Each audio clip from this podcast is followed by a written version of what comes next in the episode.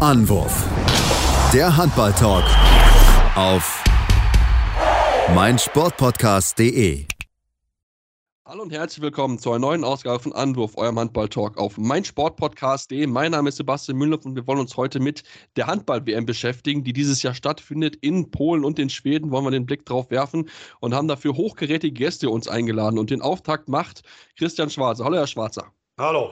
Ja, Herr Schwarz, wir wollen mit Ihnen heute über die Männer oder die deutsche Nationalmannschaft sprechen. Ähm, natürlich viel wird geredet, viel wird gehofft. Ähm, vielleicht bevor wir jetzt ins Detail reingehen, was trauen Sie denn dieser Mannschaft zu in diesem Jahr?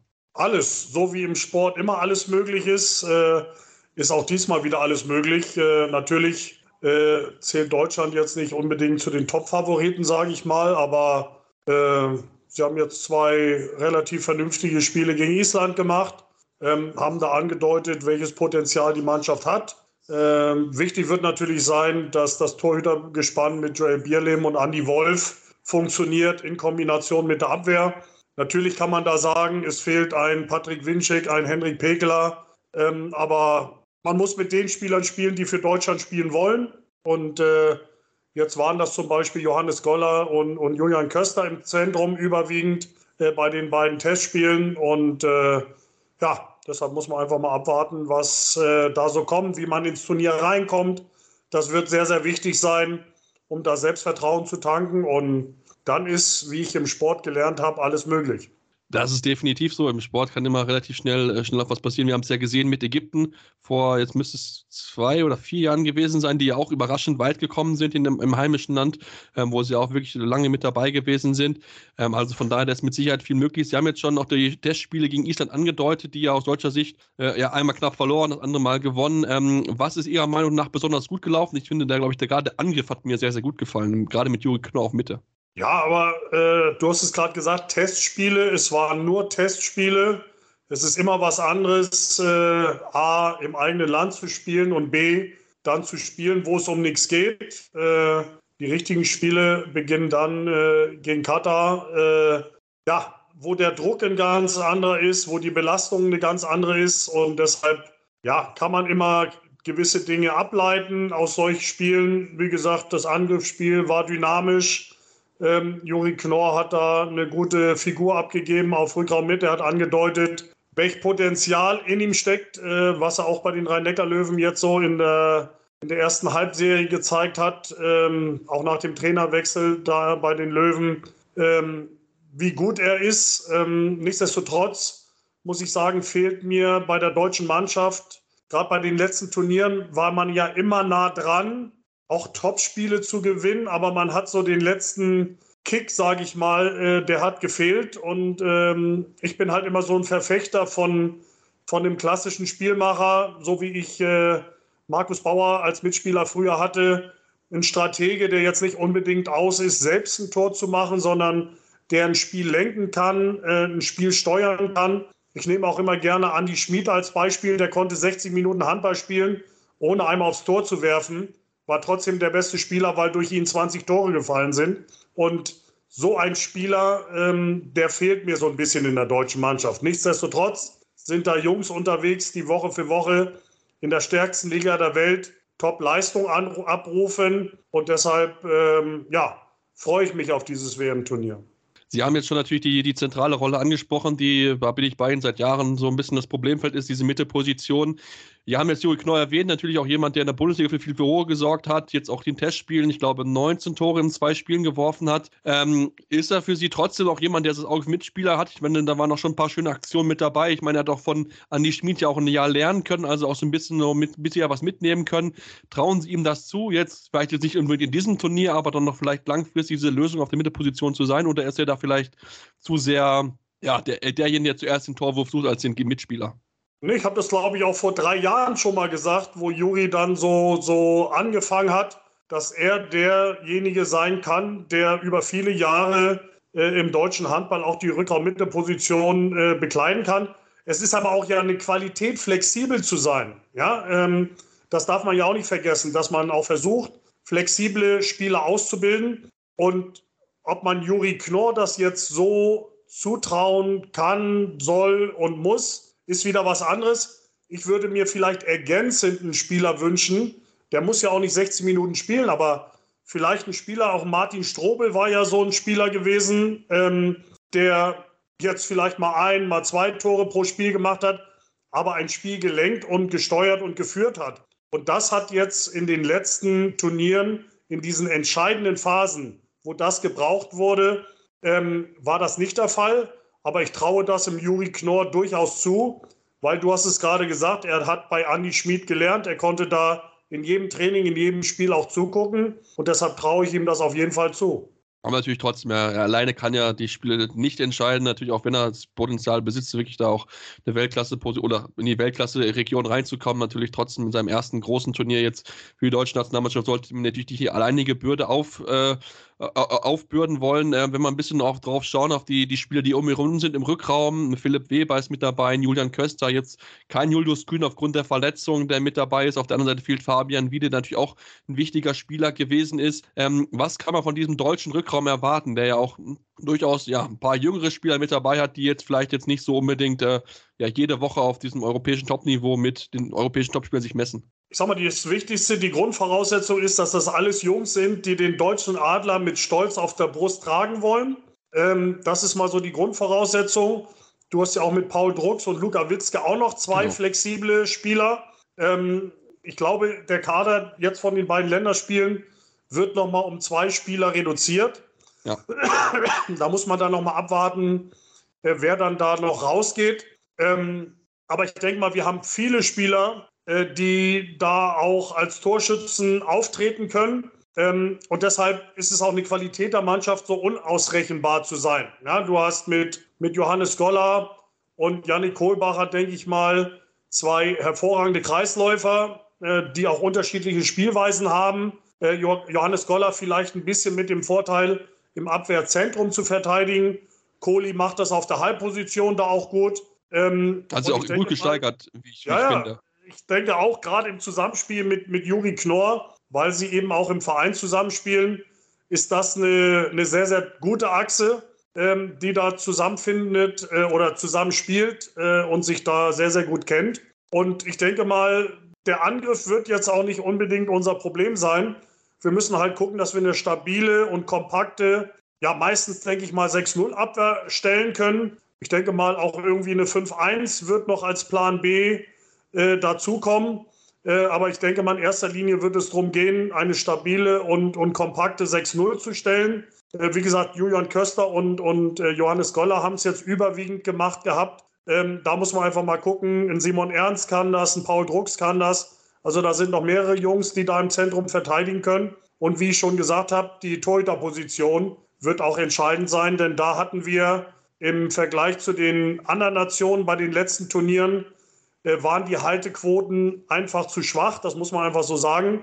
Und da hatten uns andere Nationen wie Schweden, wie Spanien, wie Frankreich oder auch Kroatien hatten uns da, ähm, äh, ja, ich weiß nicht, 10, 15 Prozent Haltequote äh, mehr voraus. Ähm, und äh, deshalb wird das, denke ich mal, der Schlüssel zum Erfolg sein haben jetzt natürlich auch die Abwehr angesprochen. Es ist ja auch viel darüber geredet worden, dass man auch Spieler haben möchte, die sowohl Angriff als auch Abwehr spielen möchten oder spielen sollen. Vor allen Dingen, jetzt haben wir es ja auch gesehen, gerade im ersten Testspiel, wo, glaube ich, in der ersten Halbzeit zwei Angriff-Abwehrwechsel mit dabei gewesen sind, mit Kai Heffner und Philipp Weber, die dann jeweils rausgegangen sind.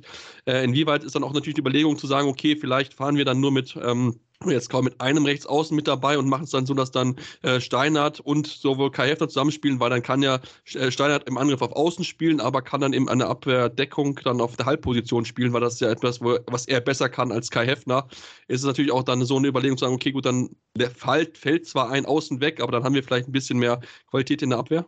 Äh, kann eine Überlegung sein, gab es, glaube ich, auch schon mal bei Alfred, dass er diese Option äh, gewählt hat. Ähm, und äh, gerade, du hast es angesprochen, äh, diese schnelle Spielweise oder die jetzt noch mal schneller geworden ist durch diesen laufenden Anwurf, sage ich mal. Also der Spieler muss ja nicht mehr stehen äh, an der Mittellinie mit dem Fuß auf der Mittellinie, sondern du musst nur noch im Anwurfkreis sein und kannst das Ganze quasi auch im Laufen ausführen. Und da wird es natürlich extrem schwer, Abwehrangriff äh, zu wechseln. Und deshalb ist es nochmal umso wichtiger, und da gilt es auch im Jugendbereich schon äh, zu Beginn, Spieler zu entwickeln, auszubilden, die sowohl vorne wie auch hinten spielen können, weil eben dieser Abwehr-Angriffwechsel äh, immer schwieriger wird ähm, und du die Gefahr läufst, einfache Tore zu kriegen, ähm, weil du eben diesen Wechsel vollziehen möchtest. Ne? Ich meine, wir haben es ja schon damals erlebt und da waren Sie live mit dabei äh, mit dem TBV Deutschland, wo ja auch diese schnelle Mitte erstmal eingeführt wurde und die ja natürlich auch einer der Gründe dafür gewesen, dass sie dann damals deutsche Meister geworden sind. Also wissen Sie ja, wie wichtig das ja auch sein kann, dass man da entsprechend mit viel Tempo dann nach einem Tor äh, agieren muss. Ja, ja du, du gibst dem Gegner halt keine Luft, da irgendwas zu machen und äh, da ist jetzt, wie gesagt, äh, durch die neue Möglichkeit, den Anwurf auszuführen, noch mal mehr Tempo im Spiel. Ja, definitiv. Lassen Sie uns ähm, auch so natürlich auf die Kreisposition ansprechen. Äh, Sie haben es auch schon ein bisschen angesprochen mit, mit Janek Kohlbacher, mit, ähm, mit Johannes Koller und Tim Zechel. Ist ja eigentlich die Auswahl auch relativ groß. Man hat gute Spieler, wie auch, wie auch erwähnt. Ähm, was, was trauen Sie den, den Jungs dort zu? Oder beziehungsweise was würden Sie ihnen mitgeben, worauf sie sich achten müssen? Weil natürlich jetzt die Gegner sind alles mal so großteilig Weltklasse-Spieler, die ihnen da gegenüberstehen. Genau, also auch die letzten Turniere haben gezeigt, wenn man sich so die, die anderen Spitzenmannschaften angeguckt hat, äh, die dann auch ganz vorne waren, haben fast alle Spieler auch international gespielt, äh, ob es in der European League war oder dann in der Champions League war. Äh, und wir hatten meistens nur zwei, drei, vier Spieler dabei gehabt, die international unterwegs waren. Und ich habe ja gerade gesagt, klar, spielen die Jungs in der stärksten Liga der Welt, in der Bundesliga. Aber dieses international Spielen in der European League und in der Champions League, sich Woche für Woche mit den Besten der Besten zu messen, das war auch in der Vergangenheit so ein bisschen unser Manko. Ähm, und äh, deshalb hat Johannes Goller vielleicht auch noch mal so ein klein bisschen Vorsprung vor Yannick Kohlbacher, weil er eben ähm, auch äh, schon viel in der Champions League gespielt hat. Ähm, und äh, das sind eben die Dinge, die, die dann auch den kleinen Ausschlag äh, oder Unterschied machen. Ähm, und dadurch, äh, dass Johannes mit, mit, Flensburg da Woche für Woche auch in der Champions League unterwegs ist, ähm, hat er vielleicht diesen kleinen Vorteil. Auch ein Tim Zechel hat sich sehr, sehr gut entwickelt in Erlangen. Ob er, ich glaube, in den beiden Testspielen hat er jetzt nicht gespielt, ob er äh, den Sprung in den Kader schafft, muss man mal abwarten. Ähm, da ist äh, auch noch so eine, ja, Überlegung von, äh, von Alfred Gislason mit Sicherheit mit zwei oder mit drei Kreisläufern zu gehen. Ähm, aber ich denke mal, gerade was das Angriffsspiel anbelangt, äh, brauchen wir uns da vor keiner Nation zu verstecken. Ja, definitiv. Also das glaube ich brauchen wir auch nicht. Also ich meine, ich habe es auch, äh, ich glaube auch Jim Benga hat relativ wenig Spielzeit bekommen, Lukas Zerber auch nur sehr wenig Spielzeit. Ich bin mal sehr gespannt, welche zwei Spieler da wirklich am Ende dann erstmal ja nicht mitreisen können. Wir wissen ja auch alle nicht, wie das mit irgendwelchen Corona-Tests noch ist, wo dann vielleicht noch Spieler dann nachgerückt werden können. Das ist ja auch noch so ein Thema, was ja enorm gekocht hat. Ähm, lassen Sie uns mal auf die deutschen Gruppengegner äh, zu schauen kommen. Katar, Serbien, Algerien. Wenn man jetzt mal anschaut, das ist ja eine machbare Gruppe. Es sind ja auch ein bisschen mehr Teams in diesem Jahr mit dabei. Ähm, ist Gruppensieg Pflicht für die deutsche Mannschaft oder ähm, sollte man gucken, dass man zumindest Zweiter wird? Ich meine, ich meine, glaube ich, Katar sollte man schlagen. Serbien ist wohl, glaube ich, so dieses der Gradmesser, der um den Gruppensieg geht wahrscheinlich. Ja, ich tue mich immer schwer mit diesem, ja, sollte man schlagen. Ne? Ich meine, äh, das beste Beispiel haben wir gerade wieder gehabt, Fußball-Weltmeisterschaft, ähm, äh, wo dann plötzlich die Nation, wo jeder gesagt hat, ja, sollte man schlagen und hier sollte man schlagen, plötzlich ist Marokko da im Halbfinale. Ähm, das äh, zeigt der moderne Sport immer wieder, dass die kleinen oder die sogenannten kleinen Nationen wahnsinnig aufgeholt haben. Und äh, gerade bei Katar weiß ich nicht, äh, was man davon halten soll. Algerien habe ich jetzt auch schon ewig nicht mehr gesehen. Ich kann mich noch an Spiele gegen die erinnern, wo die quasi bei 15, 20 Meter verteidigt haben in einer 3-3-Formation, mit der wir nicht klargekommen sind, weil wir es nicht kannten. Ähm, Serbien eine eine typisch europäische Mannschaft, sage ich mal, mit sehr gut ausgebildeten Spielern. Also du musst wirklich, äh, hört sich ja immer komisch an, aber von Spiel zu Spiel denken äh, und nicht anfangen zu sagen, ja, wir müssen jetzt Gruppenerster werden oder Zweiter oder was auch immer. Äh, klar, vom Papier her sollte die deutsche Mannschaft da Gruppenerster werden, aber nochmal, im Sport ist alles möglich und deshalb nochmal von Spiel zu Spiel denken, ähm, jeden Gegner ernst nehmen, keinen Gegner unterschätzen. Das wäre das Schlimmste, was man machen könnte. Auf jeden Fall, das sollte man auf jeden Fall nicht machen, auch wenn man vielleicht so das vermeintlich leichtere Losagieren am Ende hat, sollte man trotzdem hundertprozentig wachsam sein, weil da kann es am Ende dann wirklich dann äh, um ganz, ganz wichtige, wichtige Tore und Punkte gehen. Deswegen sollte man immer auf jeden Fall wachsam sein. Ich habe es schon gesagt, wir sind zum ersten Mal ein bisschen größer bei der WM jetzt wieder, haben neue Mannschaften mit dabei, man hat es allgemein erweitert. Teams wie Belgien, USA sind zum ersten Mal jetzt bei der Weltmeisterschaft mit dabei. Gibt es eine Mannschaft, worauf Sie sich besonders freuen, beziehungsweise wie finden Sie die Erweiterung allgemein bei der Weltmeisterschaft? Ja, das kann man natürlich immer so, so sehen, wenn man jetzt nur an die Spitze denkt. Ähm, ist natürlich so ein Aufblähen der Weltmeisterschaft nicht unbedingt hilfreich. Aber ich finde es einfach gut, auch für die Breite, dass einfach mal Nation. Äh, USA hatte sich ja schon mal qualifiziert, konnte dann aufgrund von Corona, die hatten ganz viele Corona-Fälle, glaube ich. Ja. Die komplette Mannschaft, glaube ich, oder 14 von 16 Spielern ähm, mit, mit Corona positiv konnte da nicht teilnehmen. Aber für solche Nationen ist es natürlich sensationell, ähm, da, da dabei zu sein. Und dann bekommen eben auch so Spieler wie, wie Ian und Patrick Hüter aus Dormagen, aus der zweiten Liga, bekommen dann die Möglichkeit, bei einer, einer Weltmeisterschaft teilzunehmen. Hätten sie für Deutschland äh, wahrscheinlich nicht geschafft. Aber so können sie jetzt an einer Weltmeisterschaft teilnehmen. Und das sind dann so tolle Geschichten, wo ich sage, dann lohnt es sich auf jeden Fall, wenn solche Nationen dann einfach mal bei so einem Turnier dabei sein können. Auf jeden Fall. Lassen Sie uns noch, ähm, so ist es bei uns immer so, zum Weltmeister oder zu den Top-Kandidaten kommen. Ähm, ich muss von Ihnen auf jeden Fall einen Tipp bekommen, wer Weltmeister wird, aber was sind denn für Sie die engsten Favoriten auf den, auf den Titel? Und vor allem schafft Dänemark den, das Triple, das ist ja doch die große Frage eigentlich. Sie haben auf jeden Fall mal eine sehr, sehr gute Mannschaft. Ähm, ja, äh, nichtsdestotrotz, äh, für mich sind natürlich immer die die gastgebende Nation. Ich meine, ich durfte es ja auch 2007 miterleben, was da machbar ist. Ähm, Katar hat es gezeigt, Vize-Weltmeister. Ägypten hat es im eigenen Land gezeigt als Gastgeber. Äh, deshalb sind die Gastgeber für mich immer heiße Kandidaten. Erst recht, wenn ein Gastgeber äh, Schweden ist, der amtierende Europameister, ähm, dann äh, gehören die natürlich erst recht äh, mit zum Favoritenkreis. Und ansonsten haben wir die üblichen Verdächtigen äh, denke mal, Kroatien hat wieder eine gute Mannschaft, die Franzosen sowieso, auch wir Deutschland, ähm, auch Spanien hat wieder viele Kritiker eines Besseren belehrt bei der Europameisterschaft, wo es hieß, ja, die Spanier, die sind nichts, die sind zu alt, die können nichts mehr. Ähm, und gerade diese Erfahrung hat ihnen dann einfach geholfen, in diesen wichtigen Spielen die Big Points zu sammeln, die wir als Deutschland nicht gesammelt haben. Und plötzlich äh, sind sie da wieder äh, ganz vorne dabei und haben die Chance, den Titel zu gewinnen.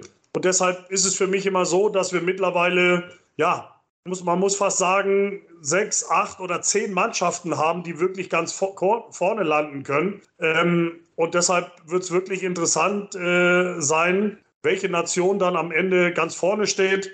Ich denke mal personell, Dänemark äh, ist da ganz weit vorne, weil sie äh, erfahrungsgemäß auch immer ein sehr, sehr gutes Torhütergespann haben. Ähm, die Franzosen sind äh, sehr, sehr gut.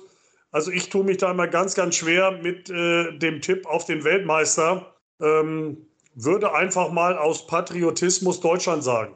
Okay, gut. Das ist natürlich, würde uns natürlich alle freuen, wenn das klappen würde. Das wäre dann eine erste, die erste Medaille seit sieben Jahren, glaube ich. 2016 genau bei den Olympischen Spielen haben wir jetzt letzte Medaille geholt. Also es wäre natürlich ein Riesenerfolg, wenn sie das schaffen würden. Ich habe so mein Gefühl, dass es, glaube ich, Schweden wird, weil, wie gesagt, daheim mit dem EM-Titel im Rücken, der Kader ist wirklich gut besetzt, gibt es ja kaum Ausfälle. Also glaube, das wird ein, ein tolles Turnier, was wir dort auf jeden Fall sehen werden. Wir sind sehr gespannt, was die deutsche Mannschaft zeigen wird. Und natürlich vielen Dank, Herr Schwarz, dass Sie heute die Zeit genommen haben, um mit uns die deutsche Mannschaft zu besprechen. Gerne.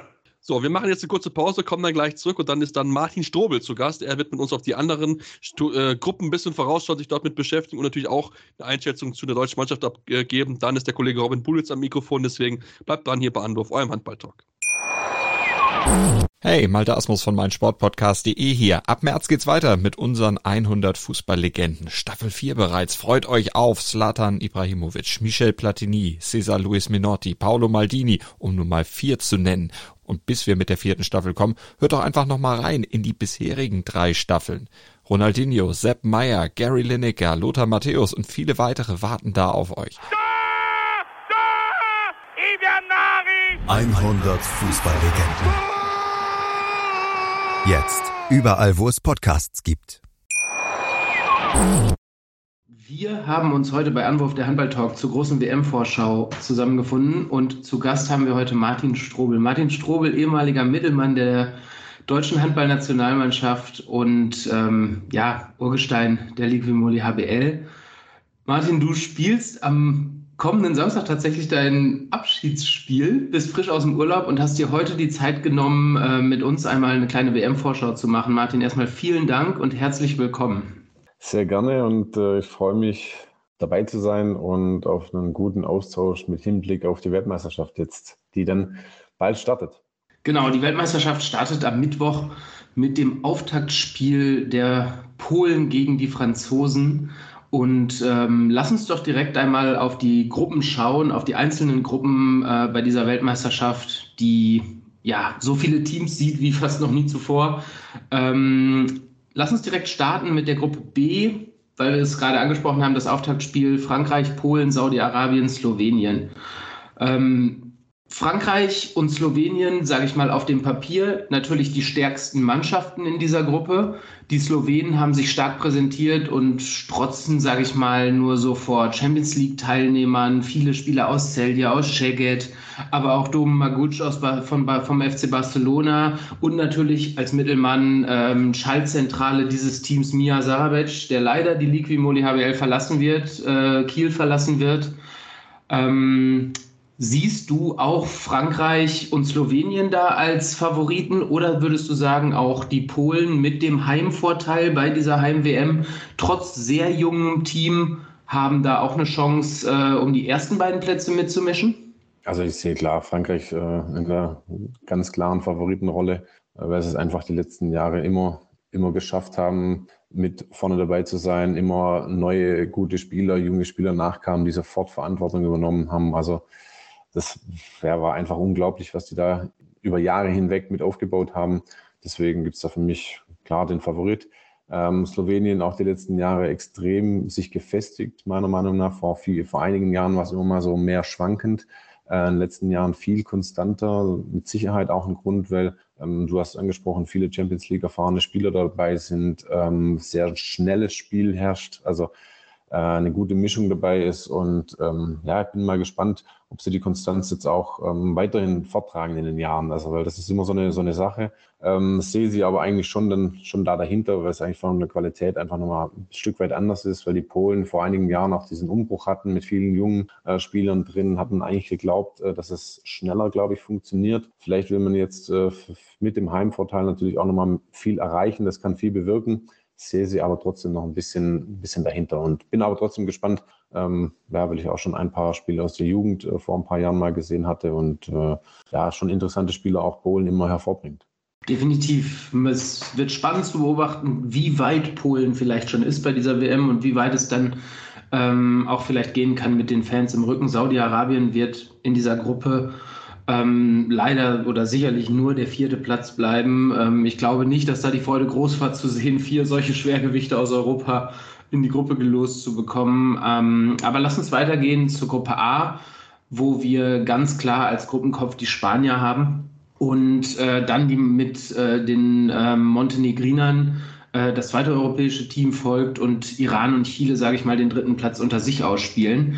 Ähm, ich glaube, hier sind relativ klare Kräfteverhältnisse. Die Spanier werden das äh, sicher machen.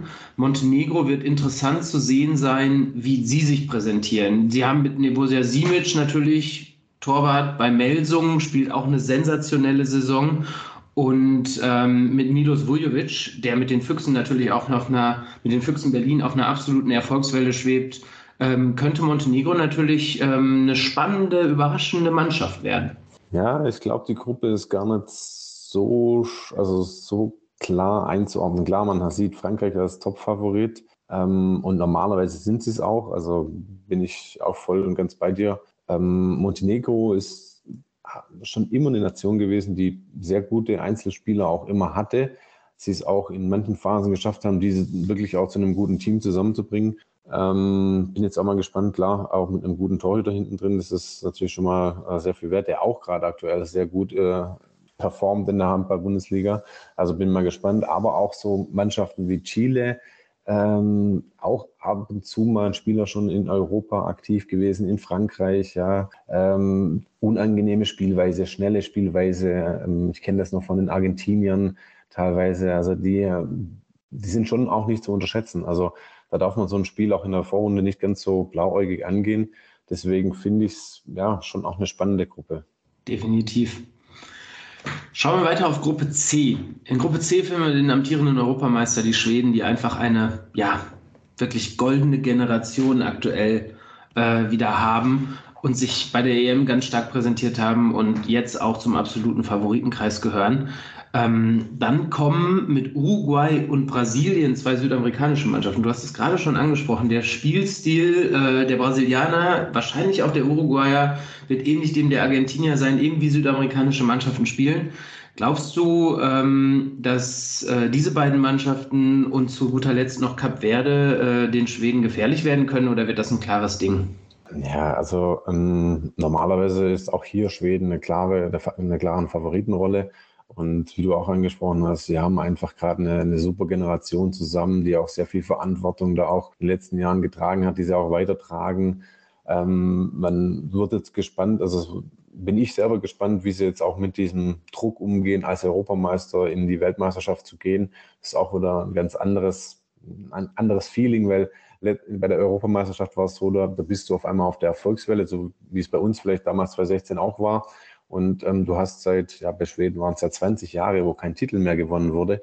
Und das schwebt dir irgendwie immer im Kopf. Also das ist ein richtiger Anziehungspunkt, auch Motiv Motivation und äh, mental gesehen. Und jetzt bin ich mal gespannt, wie sie es damit umgehen. Ich glaube schon, dass sie Profi genug sind, das so gut einzuordnen, weil sie eben auch die Profis haben.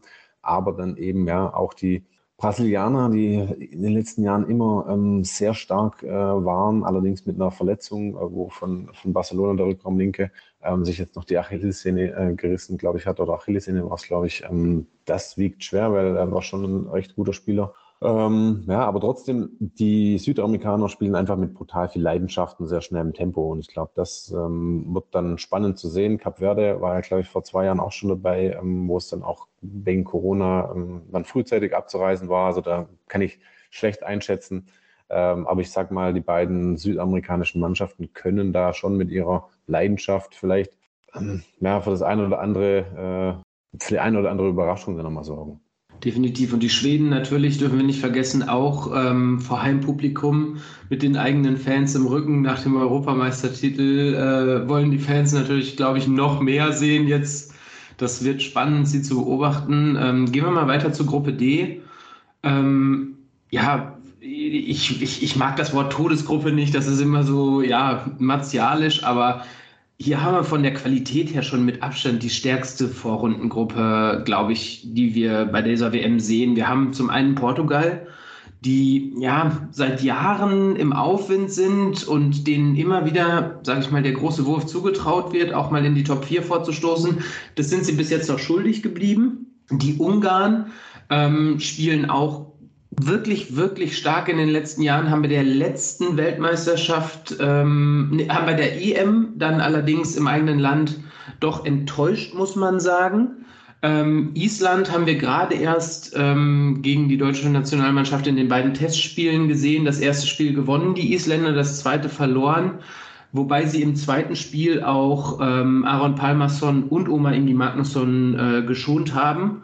Ähm, und die Südkoreaner werden sich hier wahrscheinlich auch gedacht haben, dass es doch wohl nicht wahr sein darf, drei solche europäische Schwergewichte in die Gruppe gelost zu bekommen.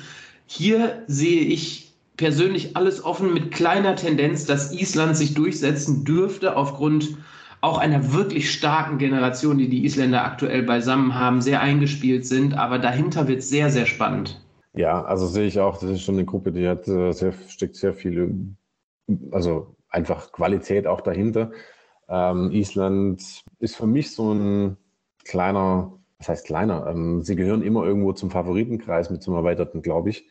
Ähm, aber dieses Jahr haben sie, glaube ich, eine, mal so ein Jahr drin, wo, wo sie wirklich weit kommen können. Also ähm, sehr weit sogar, weil einfach die Qualität im Rückraum äh, gerade was sie auch in der Bundesliga leisten, die, die einzelnen Spieler extrem hoch ist. Und ich glaube, im Angriff mache ich mir nicht so Sorgen, wenn ich jetzt auch das Spiel von, von Deutschland oder gegen Deutschland sehe. ähm, wenn sie es schaffen, auch die Abwehr hinzustellen und den Torhüter dahinter, dann kann das schon sehr, sehr gut und sehr weit kommen. Ähm, von dem her sehe ich da Island schon qualitativ einfach vorne drin.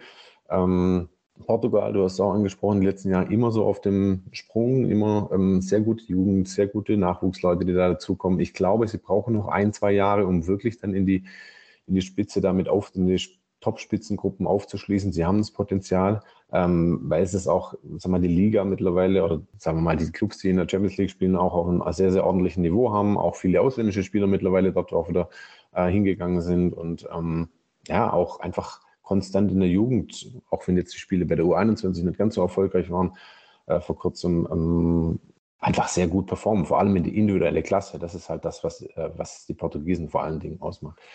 So, und ähm, Ungarn ähm, warte ich eigentlich schon echt immer so drauf, weil sie eigentlich eine Handballnation ja auch sind. Ja, und ähm, trotzdem haben sie es nie geschafft, so ein Turnier bis zum Schluss auch konstant irgendwie durch, durchzuziehen.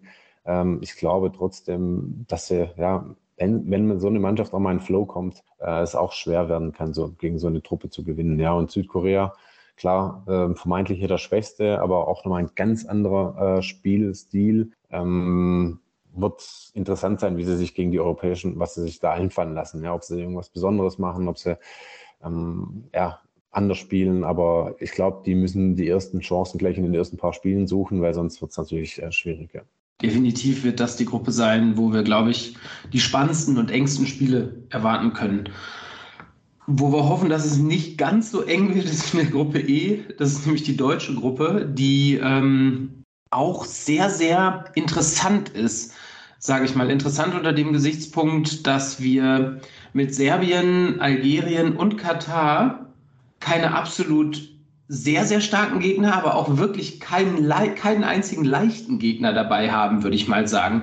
Die Serben haben gerade erst Schweden im Testspiel äh, mit einem Tor geschlagen, haben mit äh, Dejan Mil Milosavljev äh, den Torhüter der Füchse Berlin da drin, der einen riesengroßen Anteil einfach daran hat, dass die Füchse aktuell Tabellenführer sind und äh, zu einem der besten Torhüter der äh, Liquimoli HBL geworden ist in den letzten Jahren. Und auch sonst haben sie eine richtig gute Mischung, auch mit viel Champions League-Erfahrung, sage ich mal, in der Truppe drin.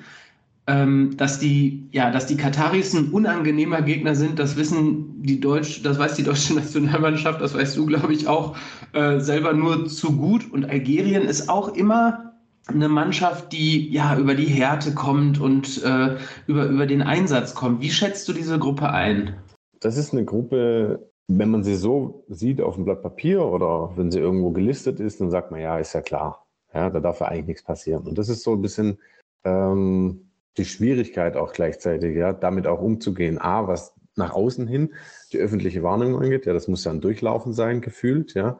Aber auch, ähm, ich sag mal, aus Spieler- oder interner Sicht äh, zu wissen, ja, okay, das, das kann bei einer Weltmeisterschaft, obwohl es auch viele Mannschaften dabei sind äh, und auch das Niveau vielleicht, also die Schwankungen, ich sage mal, Cap Verde oder so einfach, ohne das jetzt äh, despektierlich zu meinen, einfach vielleicht größer sind. Aber gerade in so einer Gruppe ist es eben doch noch recht ausgeglichen, ja, weil ich glaube vor zwei Jahren auch bei der Weltmeisterschaft Algerien sehr gute Spiele drin hatte ähm, und man merkt einfach in den letzten Jahren, dass diese Abstufung, dass sich solche Länder, dass sich andere Kontinente einfach extrem auch entwickelt haben. Ja? Also ähm, da viele neue Skills dazugekommen sind, äh, die sie vielleicht vorher nie hatten. Ja? Und ähm, gerade Serbien auch eine Handballnation, die auch viel von der Emotion lebt, auch von diesen einzelnen Spielern, die du angesprochen hast, mit so einem Torhüter hinten drin.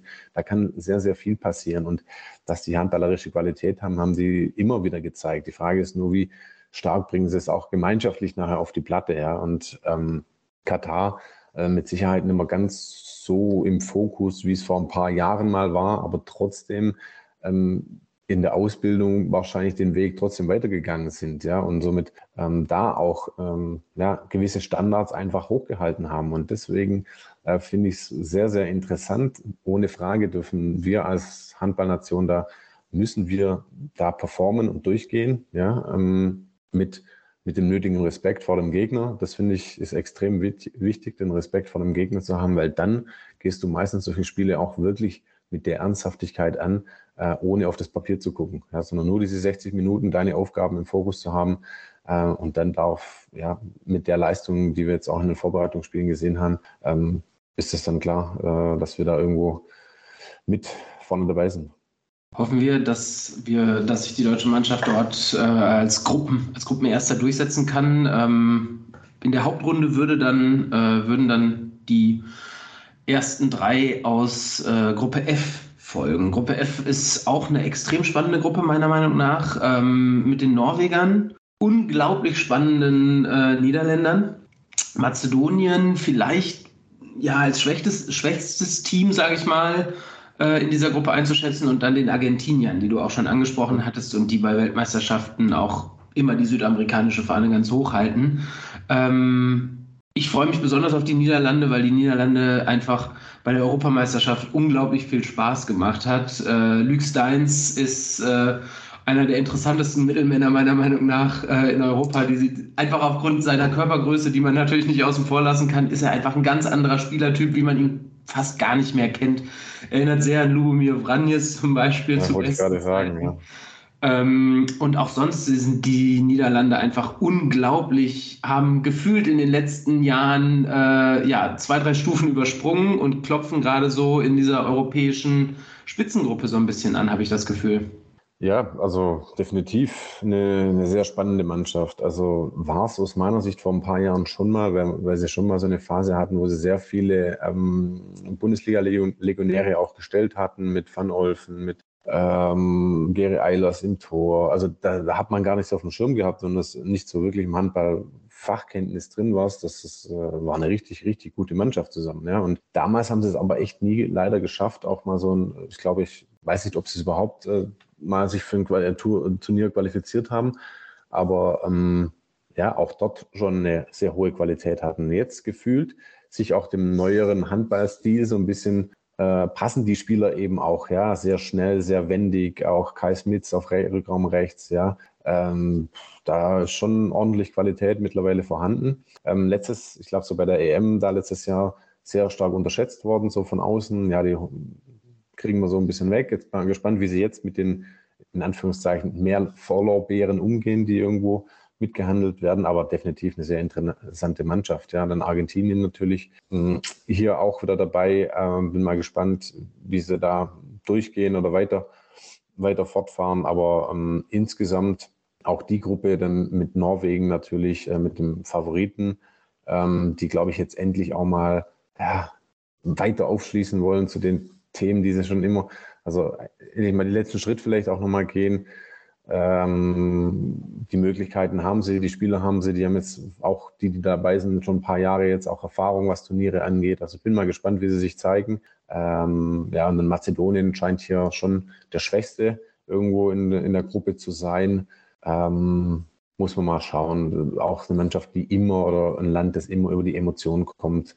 Ähm, wenn es dann mal läuft, dann kann es auch gut laufen. Aber bei, oft bei solchen Mannschaften ist dann oft so, bei ein paar oder ein, zwei negativen Situationen oder auch Spielen in so einem Turnier fällt es dann sehr schnell ab und das ähm, ja, kann dann schon auch sehr passieren bei so einer Gruppe vor allen Dingen. Man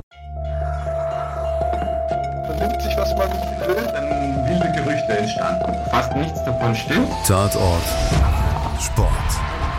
Wenn Sporthelden zu Tätern oder Opfern werden, ermittelt Malte Asmus auf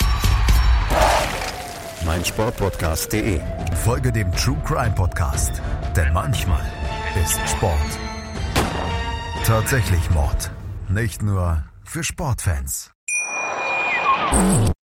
In Gruppe G wird äh, der Kampf um die Spitze wahrscheinlich zwischen Ägypten äh, und Kroatien entschieden. Äh, Ägypten hat zuletzt 2021 bei der Heim-WM äh, wirklich, wirklich groß aufgespielt mal wieder. Die Ägypter haben schon lange Tradition, immer wieder starke Generationen hervorzubringen, haben eine unglaubliche Jugendarbeit, die ja man in Deutschland gar nicht so auf dem Schirm hatte, aber im Rahmen dieser Weltmeisterschaft wurde, vor zwei Jahren wurde die auch noch mal vorgestellt. Ich kann mich da an, an eine Sportschau-Dokumentation erinnern, äh, wo die ARD eben genau das beleuchtet hat in Ägypten und da war ich persönlich überrascht und zwar positiv überrascht, äh, was für einen enormen Stellenwert Handball in Ägypten einfach hat. Und äh, jetzt ist die Mannschaft auch wieder absolut im Aufschwung nach dieser Heim-WM. Kroatien hingegen hat bei der Europameisterschaft, bei der letzten, das schlechteste Ergebnis der letzten 20 Jahre eingefahren und ja, ist im Umbruch, steht vorm Umbruch. Also so ganz wollten sie den Umbruch irgendwie noch nicht einleiten, weil es ist immer noch, sind immer noch viele, ja, Allstars nenne ich sie mal dabei. Also ich tue, glaube ich, Domagoj Duvniak und Co. Unrecht, sie Allstars zu nennen, weil er immer noch beim THG Kiel dominiert, aber er ist natürlich jetzt auch schon seit vielen, vielen Jahren dabei. Und dann schließen Marokko und USA diese Gruppe noch ab. Die USA wird sicherlich interessant zu beobachten sein. Die USA möchte so dieses Projekt äh, Olympische Spiele 2028 hier bei dieser WM so ein bisschen starten, habe ich in der Vorberichterstattung, sage ich mal, auch so ein bisschen mitbekommen. Sind das erste Mal, glaube ich, bei einer Weltmeisterschaft dabei und ähm, hier ganz klar die Favoriten Ägypten und Kroatien oder was meinst du? Ja, also sehe ich ähnlich. Ich finde Ägypten in den letzten Jahren auch eine sehr spannende Entwicklung, also was die Spiele angeht, die Spielweise angeht. Ähm, der Trainer hat, glaube ich, sehr viel dazu bewirkt äh, in den letzten Jahren dahingehend. Äh, fand ich extrem bei der letzten WM, ähm, wie ruhig und gelassen. Das hat mir extrem gut gefallen damals. Das, da kann ich mich noch an viele Spiele erinnern, die Auszeiten, klar, alles auf Englisch und man hat trotzdem alles verstanden. Die Spieler haben zugehört. Also war sehr gut vorbereitet, glaube ich, auch auf die Heim-EWM gesehen. Und ähm, es wird spannend zu, sein, äh, zu sehen sein, wie, wie sie sich jetzt in so einem Turnier auch schlagen.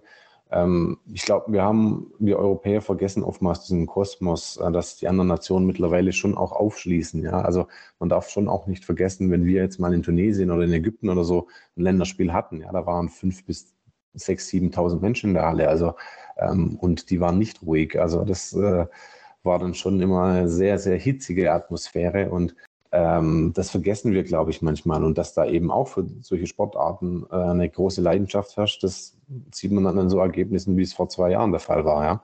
Und gerade ähm, so Mannschaften können dann auch bei so Turnieren dann auch wieder stetig wachsen, weil die Spieler mitwachsen und die wachsen mit ihren Aufgaben, auch mit den, mit den Vereinen, wo sie hinwechseln. Also das hat schon alles Hand und Fuß gehabt die letzten Jahre. Und ja, so Nationen wie Kroatien, klar, schon auch immer in der Favoritenrolle. Ich sehe es aber ähnlich, dass da einfach vielleicht so ein gewisser Umbruch äh, teilweise ähm, noch nicht geklappt hat oder vielleicht auch nicht klappen konnte, wie auch immer, da habe ich zu wenig Einblick.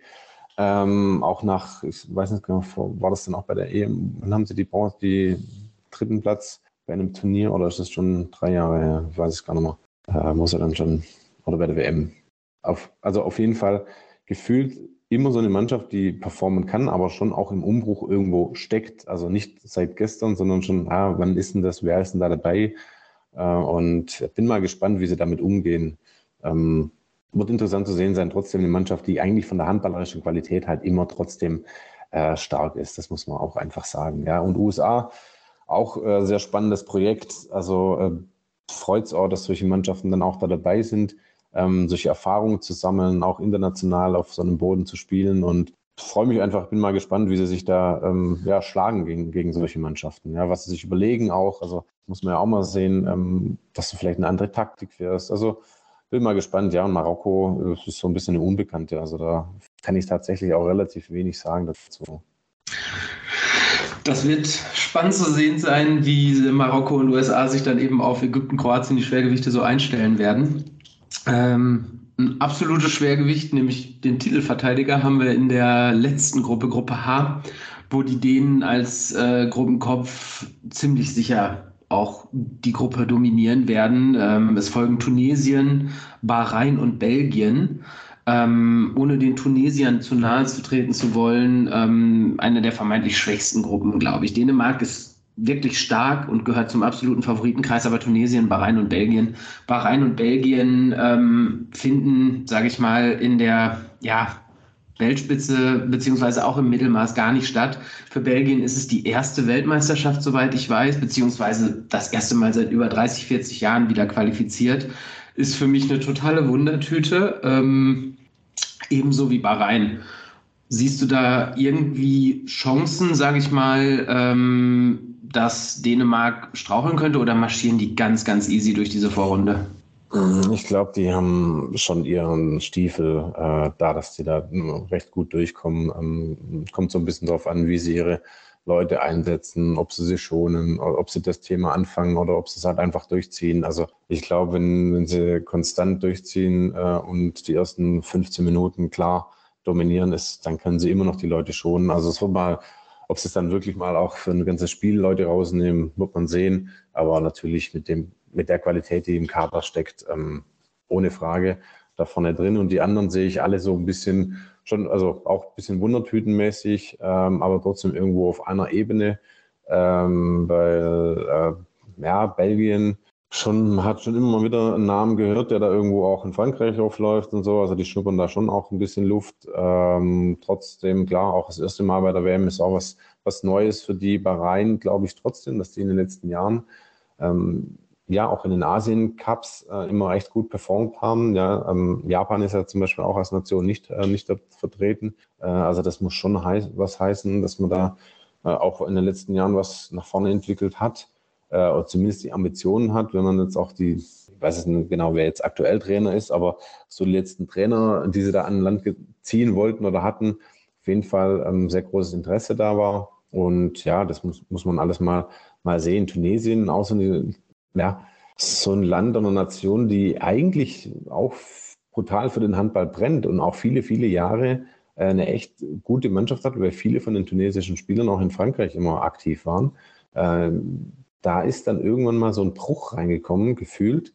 Jetzt vielleicht auch, ich würde mal sagen, wir wollen so einen ähnlichen Weg vielleicht wie Ägypten wieder einschlagen, aber klar, noch nicht auf dem Niveau. Also ich glaube, sie sind aus den letzten Jahren ein bisschen abgesunken, was die Qualität angeht, weil wenn ich mich an die Spiele von uns damals erinnere, da waren schon ein paar Schwergewichte im Rückraum und im Kreis dabei. Also ähm, da hat der Umbruch halt sehr lange gedauert, sag ich mal, oder hat dann gar nicht stattgefunden. Hervorragend. Jetzt haben wir das Mammutprogramm geschafft und uns durch alle Gruppen durchgearbeitet. Es sind, es sind ein paar Gruppen dieses Jahr. Es sind ein paar ja. Gruppen bei dieser Weltmeisterschaft, definitiv. Lass uns, ähm, nachdem wir uns die Gruppen angeschaut haben, noch einmal kurz ähm, die Favoriten zusammenfassen. Wir haben jetzt in der letzten Gruppe natürlich den Titelverteidiger angesprochen. Dänemark ähm, zählt für mich persönlich, glaube ich, zum absoluten Top-Titelanwärter, weil das Team fast zur Gänze zusammengeblieben ist, wie bei der letzten Weltmeisterschaft. Äh, alle immer noch im besten Handballeralter sind. Mikkel Hansen vielleicht nicht mehr ganz. Spielt ähm, auch auf Vereinsebene nicht mehr die tragende, herausstechende Rolle, wie er es vielleicht noch 2021 beim, äh, beim, beim Titelgewinn getan hat. Aber da ist einfach so unglaublich viel Qualität nachgekommen und der, sage ich mal, nächste MVP in the Making mit Matthias Gitzel ähm, spielt einfach auf der halbrechten Position. Dann wird das die Königsposition der Dänen. Siehst du die Dänen auch ganz, ganz vorne beim Kampf um den Titel? Ja, also sie gehören auf jeden Fall in den Favoritenkreis definitiv unter die Top 3, also ich würde nicht mal vier sagen, weil es einfach ähm, für mich einfach konstant, die letzten, so eine Konstanz an den Tag zu legen, auch die letzten Jahre, auch wenn ja, vielleicht mal ein, zwei Spiele bei waren nur nicht, wo es nicht gereicht hat, aber trotzdem äh, mit der Qualität, was die dann auf der Bank noch sitzen haben und auch da wieder hinterherkommt. Also das ist schon sehr stark. Da sehe ich äh, Dänemark schon, ja, schon irgendwo als Mitfavorit, äh, der Titelverteidiger, definitiv, ja. Wer folgt für dich ähm, auf den Plätzen, beziehungsweise wer komple komplettiert, sage ich mal, ein, ähm, die beiden Halbfinals? Es ist schwer. Ich habe ich ich hab im Vorfeld schon ein paar Mal überlegt, aber ich glaube, wir haben diesmal, ähm, man sagt immer, sie erweitert die Spitzengruppe, aber ich glaube, ein relativ breiteres Feld von so fünf bis sechs Mannschaften, die alle da reinrutschen könnten. Ähm, da zähle ich dazu natürlich Frankreich, da zähle ich dazu ähm, Norwegen, äh, Schweden natürlich als, als Europameister. Ähm, da sehe ich aber auch Island, ja, die, das ist so ein bisschen mein Geheimfavorit, ähm, weil sie es einfach extrem gut machen in vielen Situationen. Ob sie es über die Breite dauerhaft über die zwei Wochen aufrechterhalten können, das wird sich zeigen, ähm, weil das ist schon nochmal was anderes, ähm, das da durchzubringen. Ähm, das sehe ich aber auch angekratzt, auch uns irgendwo. Also ja, so in der Lauerstellung vielleicht, ja. Ich glaube, viele Nationen ja, rechnen nicht wirklich mit den Deutschen oder mit uns. Trotzdem kann so eine Lauerstellung auch ganz gut, gut sein, so ein bisschen die Underdog-Rolle zu haben. Ja? Und ähm, ja, es sind einfach ein paar Mannschaften dabei, wo, ja, wo da immer irgendwo mitschwingen, auch von den Namen her. Ich muss gerade nochmal äh, genau drauf gucken. Frankreich äh, habe ich noch nicht genannt. Äh, auch für mich, die da mit dabei sind und natürlich Spanien. Also jetzt sind wir, glaube ich, schon bei, bei, bei sieben wahrscheinlich. Äh, äh, daher wird es sehr schwer. Also wenn ich mich jetzt festlegen müsste, sage ich Schweden, Spanien, Frankreich und Island.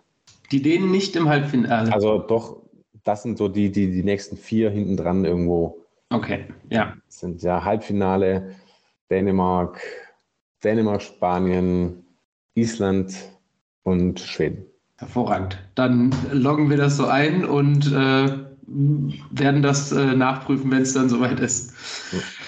Dass die deutsche Mannschaft ähm, ja, ins Viertelfinale einzieht, haben wir ja gerade bei der, als wir die Gruppen durchgegangen sind, in der Gruppenkonstellation schon einmal ganz kurz angerissen. Das Viertelfinale sollte für Deutschland definitiv drin sein, oder nicht?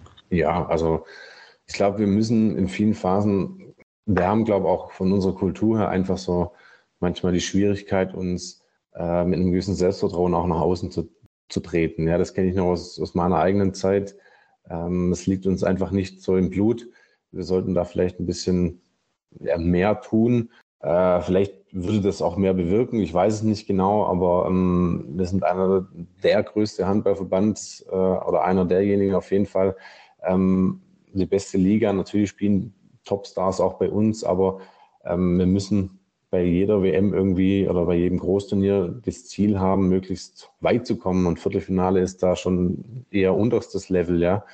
Ähm, und möglichst vordringen. Wenn ich vorher die vier Mannschaften sage, die ins Halbfinale kommen, dann ist es halt auf dem aktuellen Stand bezogen, ja, wie es auch die letzten Jahre die Entwicklung einfach war. Ja, natürlich äh, sehe ich in unserem Kader auch äh, viel, viel Potenzial. Und wenn vieles funktioniert, ähm, kann man auch hier mal in so ein Halbfinale reinrutschen. Denn wenn man diesen Hürde mal schafft, dann ist doch vieles möglich. Also wenn man unter die letzten vier kommt, dann ist wirklich vieles möglich, dann ist es nicht unmöglich, auch dann im Finale zu stehen. Ja? Und ähm, ich sehe uns noch nicht ganz da, aber ähm, das Potenzial, auch eine Überraschung zu schaffen, ist definitiv da. Ich glaube, das haben die Spiele jetzt auch gegen Island gezeigt. Das sieht man auch an den Spielern, wie sie gerade drauf sind. Also gerade wenn die Achse Torhüterkreis Mitte, du hast es angesprochen, äh, die hat jetzt äh, ja, eigentlich sehr gut funktioniert. Äh, die Frage auch hier ist eher, ähm, schaffen wir es über die Breite und über die Dauer des Turniers eine Konstanz aufrechtzuerhalten? Ja, weil ich glaube, da haben wir in gewissen Systemen und in gewissen Formationen noch nicht die Festigkeit, die es dann bei so einem Turnier braucht. Ja, das hat man in einzelnen Phasen bei den Testspielen gesehen, wenn dann ein Wechsel kam, wenn ein Formationswechsel kam, auch Abwehrspieler ähm, getauscht wurden. Ähm, da ist noch nicht die Festigkeit drin, die sie so in den erst, also in der, in der geschlossenen sechs oder sieben haben. Ne? Also das war so meine, wie, wie ich die, die Spiele beobachtet habe. Definitiv. Lass uns ähm, zum Ende noch einmal mh, über, über, die deutsche, über den deutschen Mittelmann sprechen. Wir, wir müssen darüber sprechen, aufgrund dessen, dass du natürlich heute bei uns zu Gast bist. Ähm, du bist der letzte deutsche Mittelmann, der äh, mit der deutschen Handballnationalmannschaft einen Titel geholt hat. Und danach gab es ja immer mal wieder die Diskussion, ähm, dass die deutsche Handballnationalmannschaft keinen richtigen Mittelmann in der Form hat. Philipp Weber ist, sage ich mal, auf halb links gew äh, gewandert jetzt wieder, weil er auch im Verein viel auf halb links spielt. Alfred Gislason sieht ihn auch eher da, setzt ihn dort auch eher ein. Ähm, und diese Rolle füllt jetzt ähm, ja sehr beeindruckend im zweiten Testspiel äh, gegen Island, aber auch die ganze Saison über im Verein schon Juri Knorr aus und spielt wirklich eine beeindruckende Saison, hat sich von Andy Schmid scheinbar unglaublich viel bei den Rhein-Neckar-Löwen abschauen können anschauen können und geht jetzt auch mit enorm breiter Brust äh, in der Nationalmannschaft zu Werk. Wie schätzt du seine Entwicklung ein und glaubst du, dass diese WM schon seine WM werden könnte, beziehungsweise dass er dieser WM schon richtig seinen Stempel aufdrücken kann? Ja, also wenn ich ihn so beobachte über die Saison hingesehen und auch die, was er jetzt so in den in den Spielen, in den Länderspielen gezeigt hat, wenn er diese, ähm, diesen Fokus beibehält, dann kann er seinen Stempel definitiv da aufdrücken. Er ist die, war in den Spielen der spielentscheidende Spieler bei uns. Ähm, viele, viele Aktionen im Angriff natürlich über ihn gelaufen. Äh, und du hast es gesagt, er spielt eine überragende Runde. Ich glaube, er hat sich von Andy sehr viel natürlich abgeschaut und, und lernen können. Ich glaube aber auch, dass er in dem Jahr, in diesem ersten Jahr auch viel Lehrgeld bezahlt hat. Also ähm, viel Erfahrung sammeln musste, auch mal nicht zu spielen, dann auch wieder sich hinten an, an einzureihen etc. Und da sehr viel auch vielleicht ein bisschen, das ist ja bei so Spielern oftmals so auch ein bisschen Wut, jetzt erst Rechtssituation aufrecht kam. Aber, und das musst du erstmal schaffen, dann die Verantwortung auch so zu nehmen, die er sie dann auch genommen hat. Und das ist, finde ich, das Beeindruckende bei ihm aktuell. Und er hat eine, ja, eine eigene, ich will nicht sagen eigene Spielweise, aber ist sehr, sehr dynamisch, sehr, äh, schaut die Abwehr aus, dann kommt wieder eine schnelle Bewegung, dann kommt ein schneller Schlagwurf. Also ähm, sehr gutes Zusammenspiel mit Johannes Gola, wie ich finde. Ähm, zieht die sieben Meter, hat auch als sieben Meter Schütze äh, viele entscheidende ähm, Sachen geglänzt und es wird interessant sein, einfach auch über die Dauer der Zeit dann diese Verantwortung beizubehalten. Aber ich glaube, er kann, er ist aktuell in der Form, diesen Stempel, den er ähm, die, mit der Form ähm, definitiv da aufzudrücken. Ja. Ähm, da haben wir, glaube ich, äh, darum habe ich die Reihe, die, die angesprochen, ja, so Ankerspieler wie ein, wie ein Andy Wolf, ein Kreisläufer mit Abwehr, ja, super Abwehrqualitäten, auch Johannes Goller, der vorne aber auch gerade, ähm, ja, auch seinen sehr gute Performance hinlegt. Ähm, und mit Juri hast du halt so eine, so eine Ankerpositionsreihe, die immer sehr wichtig ist. Ähm, und ja, daneben, klar, Philipp ist jetzt mehr auf die, Flippi mehr auf die, auf die halblinke Position gewandert. Ich glaube, da fehlt noch so ein bisschen so, welche Rolle hat er, ja, auch vielleicht für ihn selbst. Und das wird spannend zu sehen sein, wie sich das dann auch wieder findet. Ja, also in bestimmten Situationen, man sieht es ja, er kommt dann in Überzahl rein, ähm, dann der eigentliche Halblinke wieder weg und ähm, das muss sich alles finden, aber du musst auch bereit sein, das anzunehmen. Und das ist immer die Frage, ob das die Spieler sind oder nicht. Ähm, und das meine ich, ist dann eben das, wo, wo es dann interessant wird zu sehen sein, ob die Breite dann auch nachher mit jeder seine Rolle auszufüllen hat, dann auch reicht, ähm, dann die entscheidenden Schritte auch zu gehen, wenn ein Systemwechsel kommt, wenn mal neue Spieler neuen Wind reinbringen müssen, etc. Aber nochmal auf Juri zu kommen, gerade glaube ich, in einer sehr, sehr starken Form und so brauchen wir ihn auch für so ein Turnier. Du hast die Achse schon angesprochen, äh, die enorm wichtig ist. Ähm, und dann sind wir mal gespannt, wie sich das bei dieser Weltmeisterschaft ähm, mit der Konstanz darstellen wird. Aber ähm, ich glaube, wir können froher Dinge sein, besonders im Hinblick auch auf die Heim-Europameisterschaft 2024 und die großen Jahre, sage ich mal, die für den deutschen Handball kommen, äh, mit einer WM, die dann auch äh, in drei Jahren, glaube ich, ist es dann, äh, nee, in vier Jahren, glaube ich, dann äh, stattfinden wird in Deutschland. Können wir froher Dinge sein. Zu guter Letzt, äh, bevor wir uns verabschieden, ähm, ja, möchte ich natürlich noch deinen Tipp hören, wer Weltmeister wird. Also ich glaube, ähm, ich glaube fast, dass Schweden ähm, vielleicht doch zum Schluss die Nase vorne hat, weil die Generation, ja, die hat jetzt ein bisschen endlich mit dem Titel letztes Jahr, natürlich, ich will nicht sagen, dass sie dann äh, damit zufrieden sind. Äh, ich glaube, hat bei denen nochmal so die Lust geweckt, weil es doch ein paar Spieler sind, die dann wirklich so das letzte, vielleicht auch eines der letzten Turniere haben. Äh, das war bei Dänemark, die konnten das immer irgendwie aufrechterhalten. Ich glaube trotzdem, ähm, ja, ich wird ganz, ganz knapp, aber ich sage jetzt einfach mal Schweden. Da kann ich definitiv mit d'accord gehen, stimme ich mit ein und bedanke mich bei dir, Martin, an dieser Stelle für deine Zeit und äh, ja, deinen Einblick und deine Expertise. Und äh, ich wünsche dir und äh, uns allen und natürlich auch euch, lieben Zuhörern, eine spannende und äh, ereignisreiche Weltmeisterschaft. Und wir halten euch natürlich hier bei äh, Anwurf der Handball Talk ähm, über jedes Spiel, über alle Entscheidungen, über alle Ergebnisse auf dem Laufen. Folgt uns gerne natürlich auf den, den sozialen Medien und ähm, verpasst einfach keine Sekunde dieser Handball-Weltmeisterschaft. Viel Spaß. Dankeschön. Sehr gerne. Ciao. Anwurf. Der Handball-Talk auf meinsportpodcast.de. Wie baut man eine harmonische Beziehung zu seinem Hund auf? Puh, gar nicht so leicht. Und deshalb frage ich nach, wie es anderen Hundeeltern gelingt, beziehungsweise wie die daran arbeiten. Bei Iswas Dog reden wir dann drüber. Alle 14 Tage neu mit mir, Malte Asmus und unserer Expertin für eine harmonische Mensch-Hund-Beziehung, Melanie Lippisch. Iswas Dog mit Malte Asmus. Überall, wo es Podcasts gibt.